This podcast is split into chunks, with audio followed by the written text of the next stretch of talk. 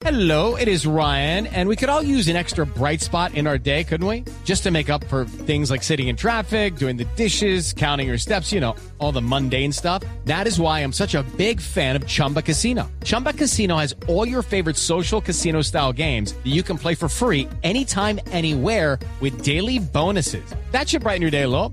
Actually, a lot. So sign up now at chumbacasino.com. That's chumbacasino.com. No purchase necessary. BGW. Void were prohibited by law. See terms and conditions. 18 plus. Pero difícil resulta pensar que, que, y esa es una decisión política que tendría que tomar en un momento dado el presidente Santos, y es qué hacer con los predios de Carranza siendo Carranza allegado a la, a la familia Santos. Porque hay otro episodio, y es que cuando Carranza fue detenido por el, el doctor Alfonso Gómez Méndez, y esto fue relatado por el doctor Gómez Méndez, el hoy presidente de la República, quien se encontraba en Madrid, si mal no estoy, llamó a las 11 de la noche al doctor Alfonso Gómez, en ese momento fiscal, y le preguntó, ¿es cierto que Carranza está detenido? Y el fiscal le dijo, sí, es cierto, está detenido. Sí, yo, yo me acuerdo de esa historia, eh, pero con relación a la pregunta, es necesario decir que, en, como lo dije hace poco, eh, hace algunas semanas logramos que el INCODER le devolviera 25 mil hectáreas a campesinos de- del Porvenir, que es una población cercana a Puerto Gaitán, tierras que habían sido usurpadas por Carranza a la nación y que ha- había comercializado Carranza. No, y es que al Así final... que, sí, yo no, digo, esa final- lucha no, ha- no, no, ha- no se le ha puesto su. No, y al punto final, del día está la ley de restitución de, de tierras en la cual usted trabajó muy duro, que ya no depende de la voluntad o no del Ejecutivo. Hay unos jueces que son Hay los que jueces, dictaminan, claro. hay unos procesos andando. Estamos hablando, usted hablaba de que él celebró, eh, ¿cómo era? Eh, el- Sí, la fiesta del millón de del hectáreas. millón- de tener el millón de hectáreas. Eh, ¿Cuánto calculan ustedes que se le puede devolver a las víctimas? Yo espero que hasta, la, hasta el último centímetro de esas tierras. Pero, pero realmente que, que Nosotros como dice he- Felipe, hemos ¿qué viabilidad comenzado un proceso, eh, es un proceso de investigación. Hasta ahora vamos por esas 25 mil hectáreas, que son mucha tierra, pero en este caso es, eh, si nos atenemos a esa visión que se ha dado como quitarle eh, un pelo a un gato, eh, vamos a seguir, por supuesto, en esa tarea. Y no solamente con relación a las tierras. Carranza tiene muchísimos bienes. En un debate de control político señalamos que por lo menos en 11 departamentos hay intereses de Carranza. Ahora, debemos recordar, eh, Juan Roberto y Iván, que Carranza eh, murió con su haber con 25 violentos atentados. Es que no era el hombre de las siete vidas. No, es que, mire, el último... Eh, ¿Cuál fue el último? Es El que estamos recordando fue ayer o en el abril último. del año 2010, en la vía que relataba eh, eh, Iván entre Puerto López y Villavicencio. Yo Cinematográfico. particularmente la recuerdo que yo cubrí ese, a mí me enviaron de Noticias Caracol a cubrirlo y quedó un cráter. Eh, Eso fue- pero fue que volaron, fue un, un carro tanque. No, él iba, la caravana de él, que él siempre lo acompañaban nueve camionetas blindadas, todas iguales. Todas blindaje cinco. Sí, y, y todas iguales. Sí. Cual ministro o cual estadista para despistar en cuál iba. Lo, lo atacaron más de 90 hombres, eh, Felipe. Lo atacaron con rockets. Lo salvó el blindaje de la camioneta. Murieron ocho de sus escoltas en ese ataque. Pero ese fue uno. Recordemos que incluso otro ocurrió cuando llegaba a una de las zonas de Boyacá, eh, también con lanzacohetes al helicóptero donde iba. O sea, es que los atentados eran serios. Sí, sí, ese es. Eran en grande. Eh, A, eso- nosotros nos narraron en el sitio mismo cómo fue ese asunto y realmente lo decía ahora cinematográfico. Y e- es cierto, Carranza era un hombre intrépido, muy valiente, enfrentaba él mismo eh, muchas de esas situaciones de peligro, eh, pero también llama mucho la atención lo que señalaba anteriormente, y es que al lado de su búnker principal, pues esté una guarnición de, la Fuerza Pública Colombiana. Mm, un tema complicado. Eh, las excentricidades, Felipe.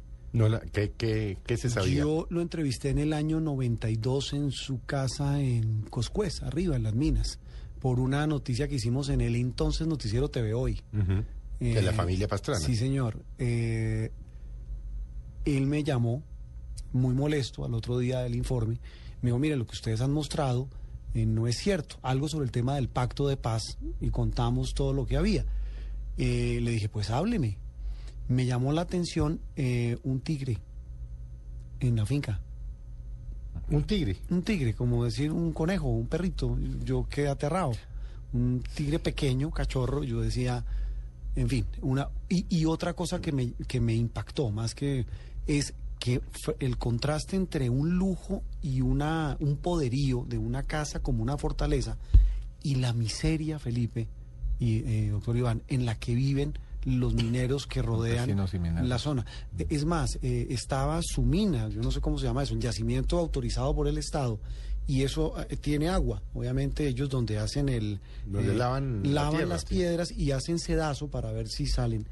Y después de la malla, donde había escoltas y una seguridad impresionante, miles de personas, Felipe, miles de desarrapados, de gente en una condición miserable, casi en la indigencia, rasguñando los residuos para ver si quedaba algo de piedra. Es decir, un contraste que personalmente me impactó.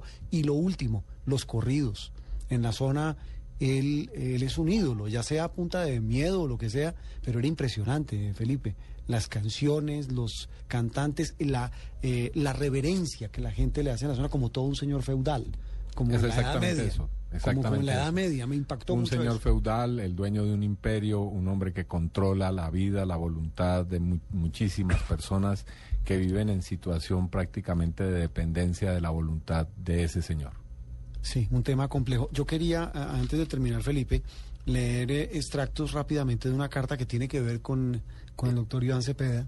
Sí, no, pero es que, claro, esa carta es importante, Juan Roberto, porque, claro, como hemos hablado del señor Carranza durante toda la semana de Mañanas Blue, Sí.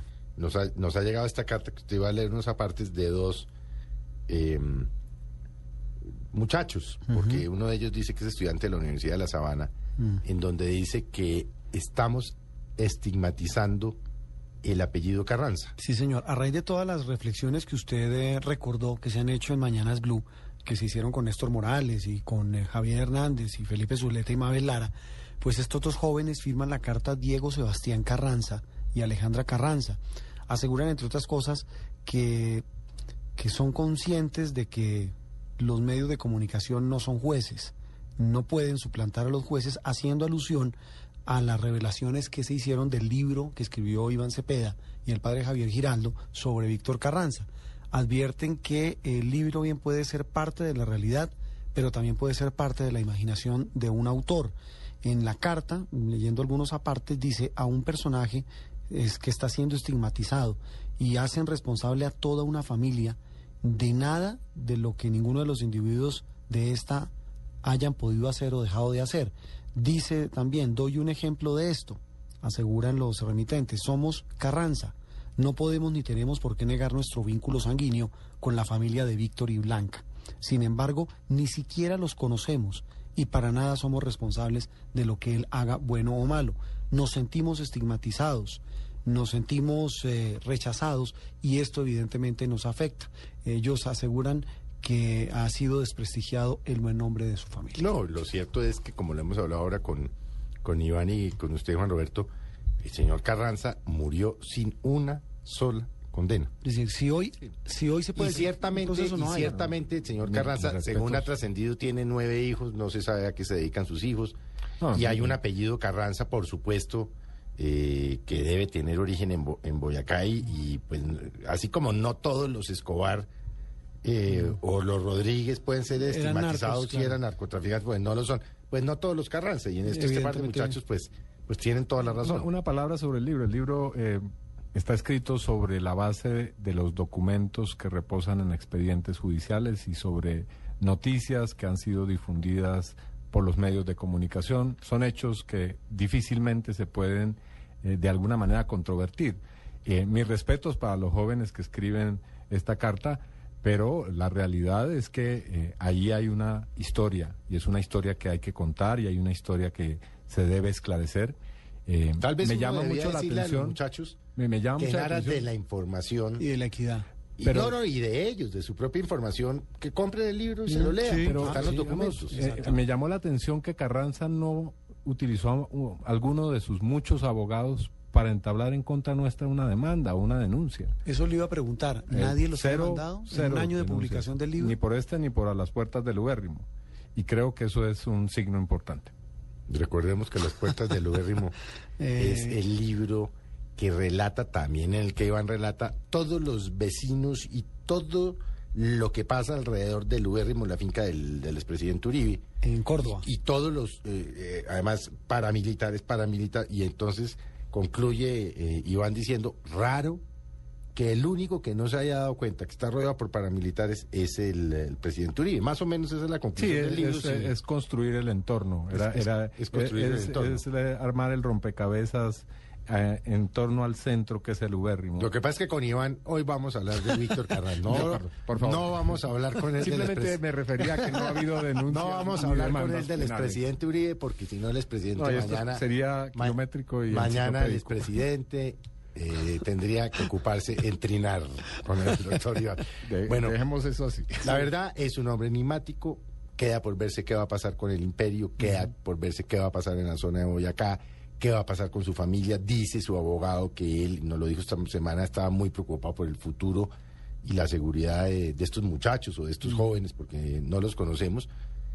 Y acabará la historia diciendo si don Víctor Carranza es un mito o don Víctor Carranza era un criminal. Eso no lo podemos decir nosotros. Lo dirá la historia y lo dirán los procesos civiles y de restitución que se vengan hacia adelante, ¿o no, Juan Roberto? Sí, señor, y apasionante el tema porque es que eh, tal vez, eh, y lo que queda, y lo dijo Iván, es el tema de las víctimas. Yo pienso que ahí en, en torno al tema del despojo de tierras, en torno al tema de masacres, hay por lo menos seis procesos, eh, hu- hubo seis procesos por desaparición forzada. Es decir, habrá que esperar qué pasa. Bueno, ¿qué sigue ahora? eh, Pues eh, ya están de- llegando, de ya están llegando, nos toca final. desalojar aquí porque están llegando los compañeros de Blog Deportivo para eh, transmitirles a ustedes, no se pierdan a continuación, la transmisión especial por Blue Radio de los partidos Alianza Petrolera Equidad y Cúcuta Deportivo Junior de Barranquilla en eh, la- una nueva fecha del fútbol profesional colombiano y en compañía, por supuesto, de nuestros compañeros de Blog Deportivo. Al doctor Iván Cepeda, muchas gracias por habernos acompañado. A ustedes muchísimas gracias por Y esta a nuestros oyentes, Juan Roberto, bueno, ya usted y yo nos vamos a descansar. Un poquito, sí, pero, muy interesante la charla. múltiples ocupaciones y los esperamos dentro de ocho días en Mesa Blue. Que tengan todos ustedes muy buenas tardes. Entrevistas dominicales, aquí en Blue Radio, Mesa Blue.